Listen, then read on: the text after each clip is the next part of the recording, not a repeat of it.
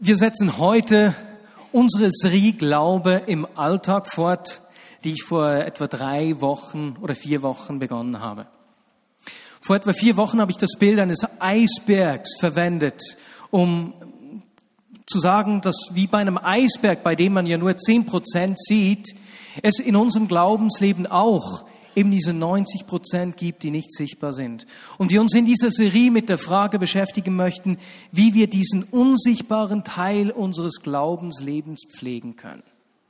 Übrigens, man sieht wirklich nur 10 Prozent äh, eines Eisbergs. Das hat mit der Dichte des Eises zu tun.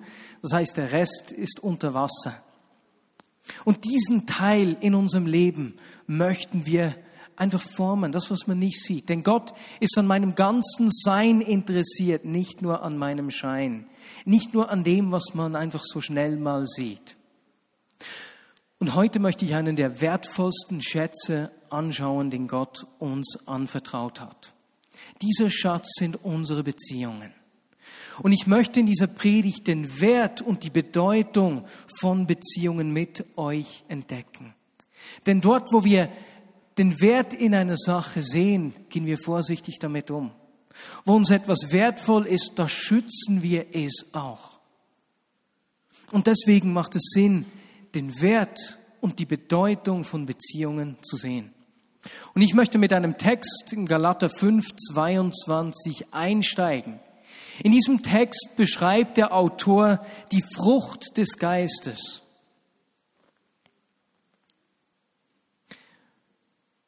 Für alle die, die mit Jesus nicht so viel am Hut haben, das noch nicht so kennen, im christlichen Glauben machen wir Dinge nicht, weil wir müssen. Da geht es nicht um ein Gesetz. Im Alten Testament hat der Prophet verheißen, hat ein Prophet verheißen, dass Gott seinen Geist ausgießen wird und dass der in uns Raum nehmen wird und sein Gesetz in unsere Herzen schreiben wird. Das heißt, der Heilige Geist ist am Pfingsten auf uns gekommen, lebt in uns so dass wir nicht mehr einfach nur äußerlich Dinge tun, die wir müssen, sondern da beginnt etwas in uns zu brennen, das wir von innen heraus tun wollen. Es ist ein Unterschied, ob du etwas tust, weil du musst oder ob es aus dir rauswächst. Und was aus uns rauswächst, wo dieser Geist Raum hat, das ist eben die Frucht des Geistes. Und so schreibt der Autor, wenn dagegen der Heilige Geist unser Leben beherrscht, wird er ganz andere Frucht in uns wachsen lassen. Liebe, Freude, Frieden, Geduld, Freundlichkeit, Güte, Treue, Sanftmut und Selbstbeherrschung. Jetzt fällt dir auch auf, dass diese Frucht, die in unserem Leben wächst, dort wo der Heilige Geist Raum hat, sich in Beziehungen mit anderen Menschen zeigt. Ich meine, was ist Geduld ohne andere Menschen?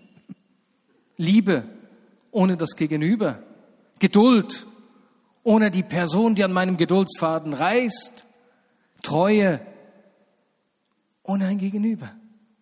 Diese Frucht des Geistes äußert sich in unseren Beziehungen. Unsere Beziehungen sind das Spielfeld oder besser gesagt die Äste, an denen diese Frucht des Geistes in unserem Leben wächst.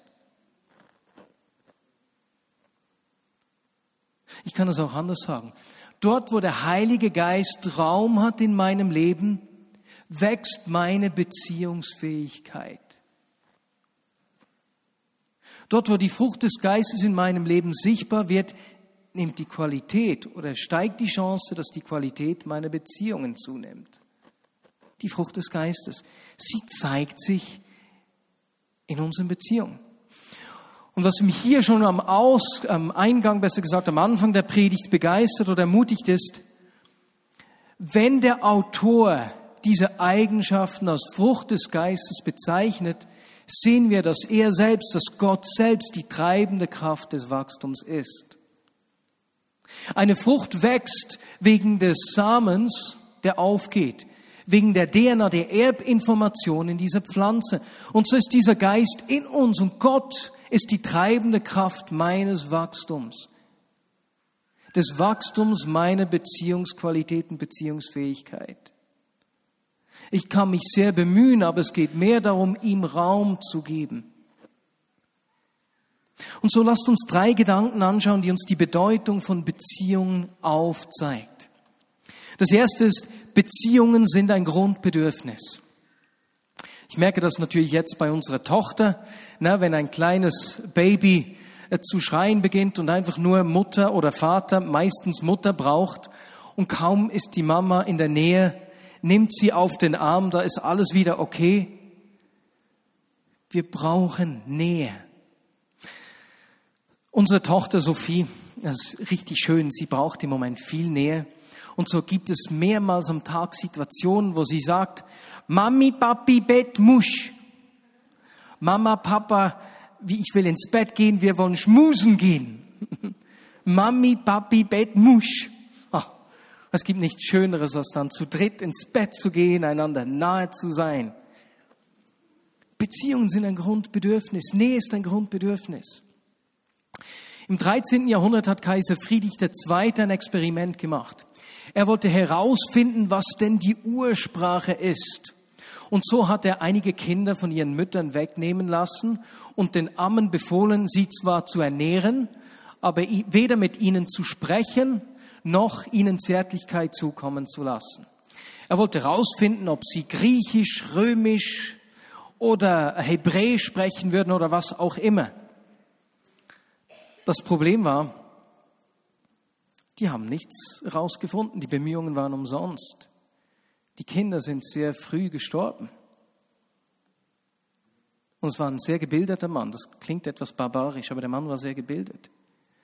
Und Kaiser Friedrich II. schrieb dann, Sie können ohne das Patschen und das fröhliche Grimassen schneiden und die Liebkosungen ihrer Ammen und Ernährerinnen nicht leben.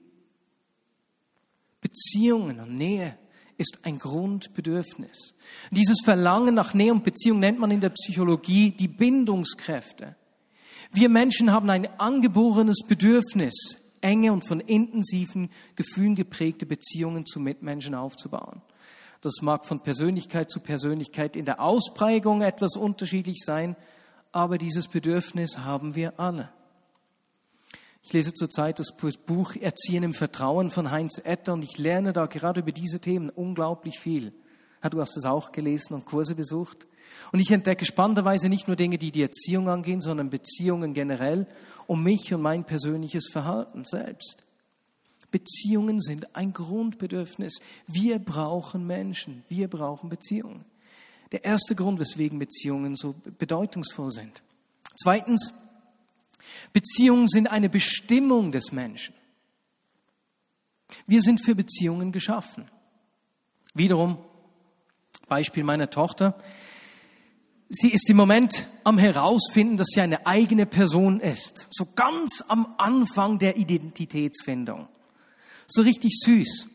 Und ich sehe, wie sie uns oft imitiert, uns Dinge nachmacht. Diese Woche hatten wir Freitagabend Gäste ich saß am Boden, wir haben Wein und Käse verzehrt und ich habe das Weinglas bewusst unter den Tisch gestellt, dass sie da nicht rankommt.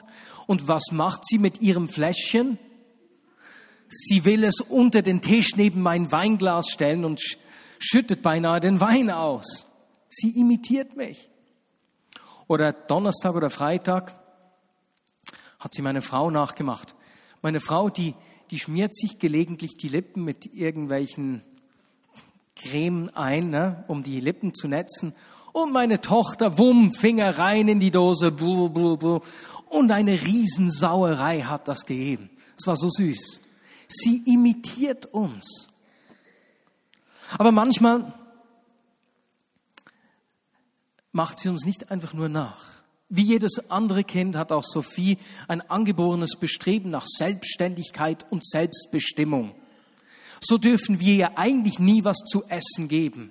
Egal was es ist, sie will selbst essen. 18 Monate alt.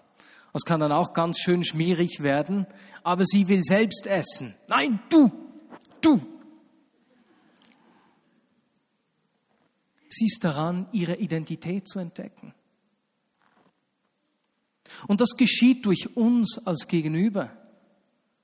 Dabei ist die Beziehung zwischen uns die er Sicherheit und Geborgenheit gibt von größter Bedeutung. Oder mit anderen Worten, das ist ja nicht nur bei einem Kind, Kleinkind so, das aufwächst. In einer vertrauensvollen Beziehung zu meinem Gegenüber lerne ich mich erst recht kennen. Das merke ja sogar ich in der Beziehung zu Caro und zu Freunden sonst. Wir entdecken unsere Identität in Beziehungen zu Gott und zu Menschen. Wir sind für Beziehungen geschaffen. Ich kann es nochmals anders sagen. Wenn ich dem Heiligen Geist Raum gebe in meinem Leben und meine Beziehungen von der Frucht des Geistes geprägt sind, steigt die Wahrscheinlichkeit, dass Menschen um mich herum stark werden. Dass sie entdecken wollen, was Gott in sie gelegt hat. Und ich meine, das wissen wir alle mit Menschen, die das Beste in dir zum Vorschein bringen, die dich und dein Wesen stärken, mit denen bin ich sau gerne zusammen. Das tut uns gut. Lass uns noch einen Moment, 30 Sekunden oder so überlegen, wie deine und meine Beziehungen aussehen und welche Frucht aus deinen und meinen Beziehungen entstehen. Ist das okay? 30 Sekunden bis zu einer Minute. Was wächst aus deinen Beziehungen? Wir sind für Beziehungen geschaffen. Wir sehen das bereits in der Schöpfungsgeschichte. Im 1. Mose 3 lesen wir, dass Gott Adam die Rippe entnommen und Eva geformt hat. Das hebräische Wort, das hier verwendet wird, heißt Zelle und wird eben damit Rippe übersetzt, kommt aber ganz vielen anderen Stellen auch vor. Und an allen anderen Orten ähm, bedeutet es etwas Bauliches, wird es übersetzt mit beispielsweise der Seitenteil, die Seite der Stiftshütte oder des Tempels. Jetzt mit anderen Worten würden wir diese Geschichte in der Schöpfungsgeschichte besser übersetzen mit Gott entnimmt Adam die Seite, die Hälfte und baut daraus die Eva. Mir gefällt die Bedeutung, die das mit sich bringt. Ich bin aus der Hälfte geformt und ich brauche Ergänzung. Zusammen werden wir ganz. Werden wir ein Ganzes. Und diese Aussage bezieht sich nicht einfach nur auf Ehebeziehungen. Wir sind gemacht, uns zu ergänzen. Wir Menschen brauchen alle anderen Menschen an unserer Seite. Erst durch diese Verbindung, und die Verbindung ist nur durch die Beziehung möglich, werden wir ganz. Lass mich dieses Ganzwerden mit einem anderen Bild beschreiben, das Paulus verwendet. Paulus spricht in einem der Briefe von einem Körper und dass wir Glieder an einem Körper sind. Sagen wir mal, ich bin eine Hand. Na? Ich lerne mich und meine Identität in der Beziehung zum Gegenüber kennen, sagen wir zu einem Arm. Ha, der Arm kann nicht greifen wie ich. Aber ohne den Arm komme ich nicht zur Tasse, die ich greifen soll. Das heißt, wir brauchen einander. Denn der Arm, der führt mich zur Tasse. Und dieses Bild macht klar, nicht nur ich brauche andere Menschen, nicht nur die Hand braucht den Arm, sondern genauso braucht der Arm die Hand. Wir brauchen einander. Und dieses Bild illustriert wunderschön, wie sich die beiden Teile aufwerten gegenseitig. Durch die Beziehung werden beide wichtiger. Und so ist es auch bei uns. Dort, wo ich Nähe zulassen, Ergänzung geben und erfahren kann, werde ich und mein Umfeld aufgewertet. Und mit anderen Worten, je mehr der Heilige Geist Raum in mir hat und mein Leben von der Frucht des Geistes bestimmt ist, desto eher lasse ich mich von Menschen um mich herum ergänzen und bin gleichzeitig bereit, andere Menschen um mich herum zu ergänzen und sie strahlen zu lassen und stark zu machen und wenn ich mir etwas wünsche, ist, dass unsere Beziehungen genau von dieser Qualität geprägt sind. Dass wir eine Kultur pflegen, die so von Sicherheit und Vertrauen geprägt ist, dass sie uns gegenseitig hochheben und stärken, sodass das Beste in uns sichtbar wird. Beziehungen sind ein Grundbedürfnis. Wir brauchen es zum Leben. Beziehungen sind aber auch eine Bestimmung. Wir sind zur Beziehung geschaffen. Wir entdecken unsere Identität durch unser Gegenüber und finden im Gegenüber Ergänzung.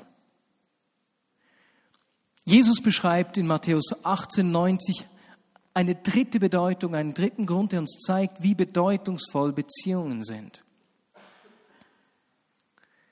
Er spricht dort zu seinen Jüngern und sagt ihnen, dass gute Beziehungen Zugang zum Segen Gottes geben. Ich möchte den Text kurz lesen, Matthäus 18, Vers 19. Und noch etwas sage ich euch. Wenn zwei von euch hier auf der Erde darin eins werden, um etwas zu bitten, was immer es auch sei, dann wird es ihnen von meinem Vater im Himmel gegeben werden.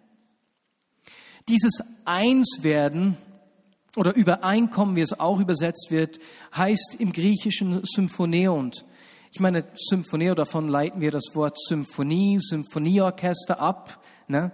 Stell dir doch mal das Berner Symphonieorchester vor. Jetzt die Frage, weiß jemand, wo Christian Studler ist? Seht ihr ihn? Da ist er. Hier ist Christian. Stell dir das Orchester vor, so viele verschiedene Instrumente. Aber wenn ihr eins werdet wie das Orchester, wenn eure Instrumente miteinander spielen, wenn jedes Instrument sich dem Gesamten hingibt, freiwillig und nicht einfach los, drauf los posaunt, um am lautesten zu sein, dann werdet ihr meinen Segen erfahren. Die Arbeitsforschung hat längstens entdeckt, was ein gutes Arbeitsklima oder gute Beziehungen für Auswirkungen hat. Die Produktivität steigt, die Mitarbeiter fehlen weniger durch Krankheit oder sonstige Gründe und die Identifikation mit der Arbeit und mit der Unternehmung steigt. Also dort, wo wir eins sind, wo unsere Beziehungen gut sind, wird der Segen Gottes sichtbar. Spannend ist es vor allem zu sehen, in welchem Zusammenhang Jesus seine Jünger auf den Segen dieser Beziehungen hinweist. Lass uns mal ganz am Anfang dieses Kapitels beginnen. Denn er gibt den Jüngern hier einen Schlüssel. Und zwar streiten die Jünger ab Vers 1. Die haben riesigen Krach miteinander. Äh, sie wollen wissen, wer denn der Größte im Himmelreich ist. Es wirkt so, als würden sie ellbögen, die Jünger. Und einer will wichtiger sein als der andere. Das greift natürlich die Beziehung an. Und ich höre schon so in meinem Ohr, wie sich der Petrus über den Johannes nervt. Dieser Johannes, der arrogante Sack und so. Und in diese Situation rein spricht Jesus. Und in diesem Text im ganzen Kapitel 18 zeigt er ihnen den Wert von Beziehungen auf und gibt ihnen Schlüssel, wie sie diese Beziehungen beschützen können und pflegen können. Und ich denke, wenn er das hier gemacht hat, ist es auch für uns hilfreich zu sehen, was denn diese Schlüssel sind. Jesus beginnt in diesem Kapitel 18.1, indem er ein Kind nimmt und es in die Mitte stellt. Jünger, ihr fragt mich, wer der Wichtigste ist und wer der Größte ist. Und er nimmt das Kind, das in dieser Gesellschaft eigentlich kaum Wert hat, gering geschätzt wird, und sagt zu seinen Jüngern, wer sich so gering achtet wie dieses Kind, der ist der Größte unter euch. Was, dieses Kind ist der Größte? Das hat ja keinen Wert in unserer Gesellschaft. Und Jesus unterstreicht diesen Wert, den er dem Kind gibt, durch zwei Texte, die gleich anschließend folgen. Der erste ist etwas schwerer verständlich und der zweite ist dann die Geschichte mit den 99 Schafen wo ein Schaf verloren geht und dem Vater diesem einen Schaf nachgeht und die 99 zurücklässt, weil dieses eine Kind so unglaublich wertvoll ist. Es ist offensichtlich, die Message ist klar. Jesus zeigt den Jüngern den Wert, den der Vater in diesem Kind sieht.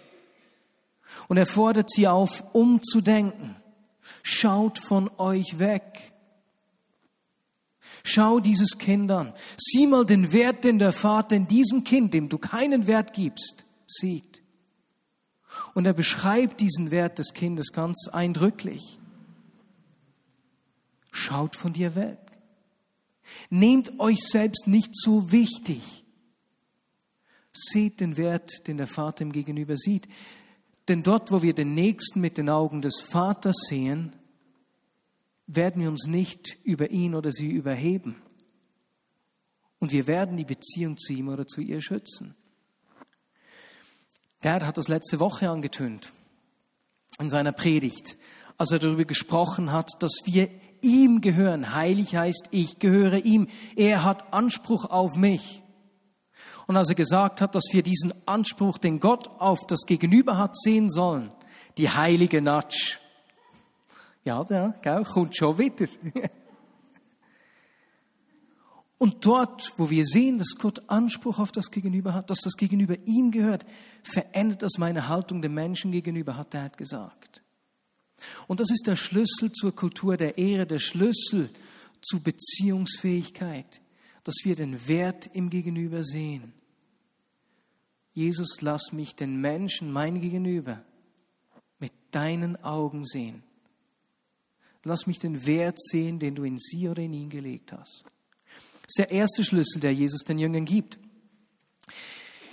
In einer Parallelstelle zu Matthäus 18, in Markus 9, finden wir äh, den gleichen Text. Und ich habe letzten Sonntag in Tiraspol über diesen Text auch gesprochen. Und dabei ist mir während der Predigt was aufgefallen.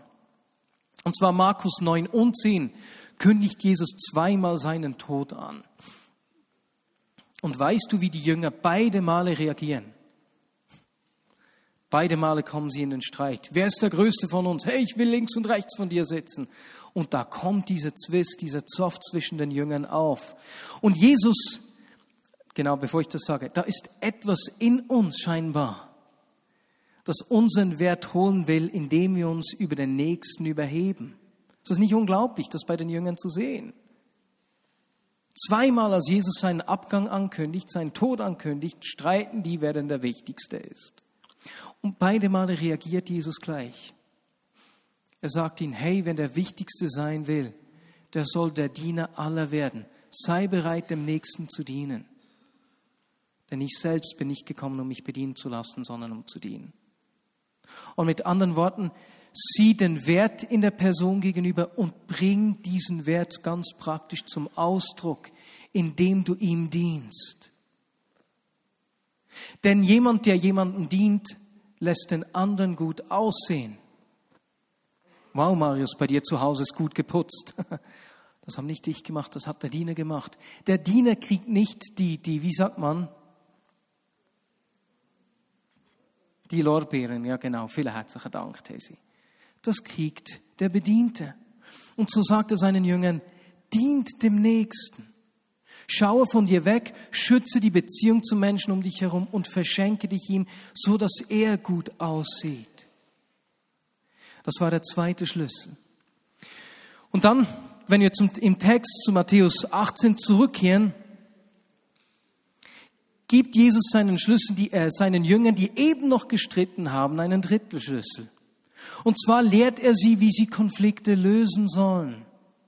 Die Jünger, die gerade eben gestritten haben.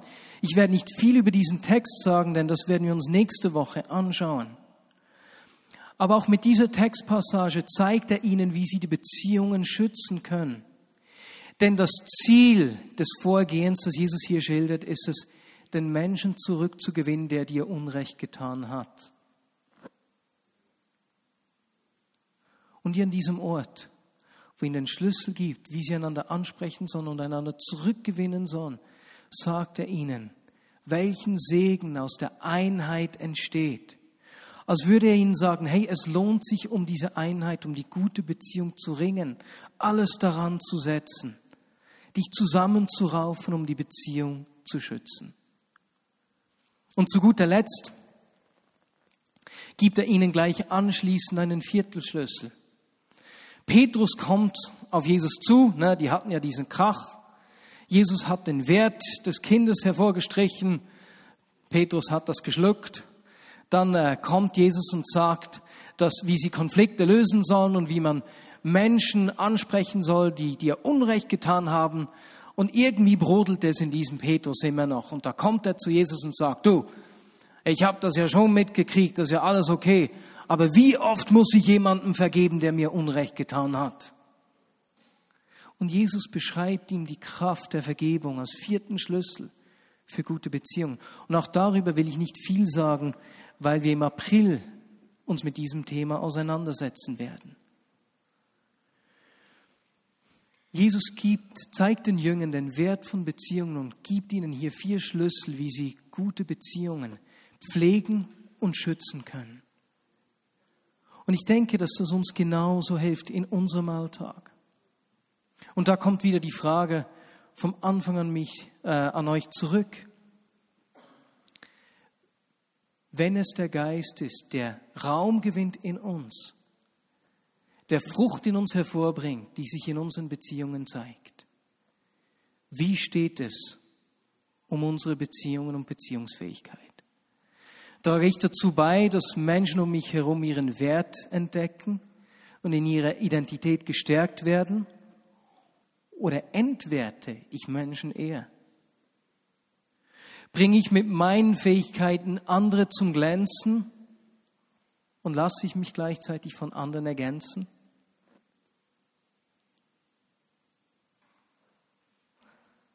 Dort, wo ich herausgefordert bin, lasse ich es zu, dass Gott mir den Wert des Gegenübers zeigt. Dass ich den Schritt auf die Person zumache, die mir Unrecht getan hat und vergebe, immer wieder vergebe. Ich wünsche mir, dass unsere Beziehungen genau von diesen Eigenschaften ausgezeichnet sind. Ich wünsche mir, dass um uns herum Menschen stärker werden sich entwickeln können und zum Blühen kommen. Amen.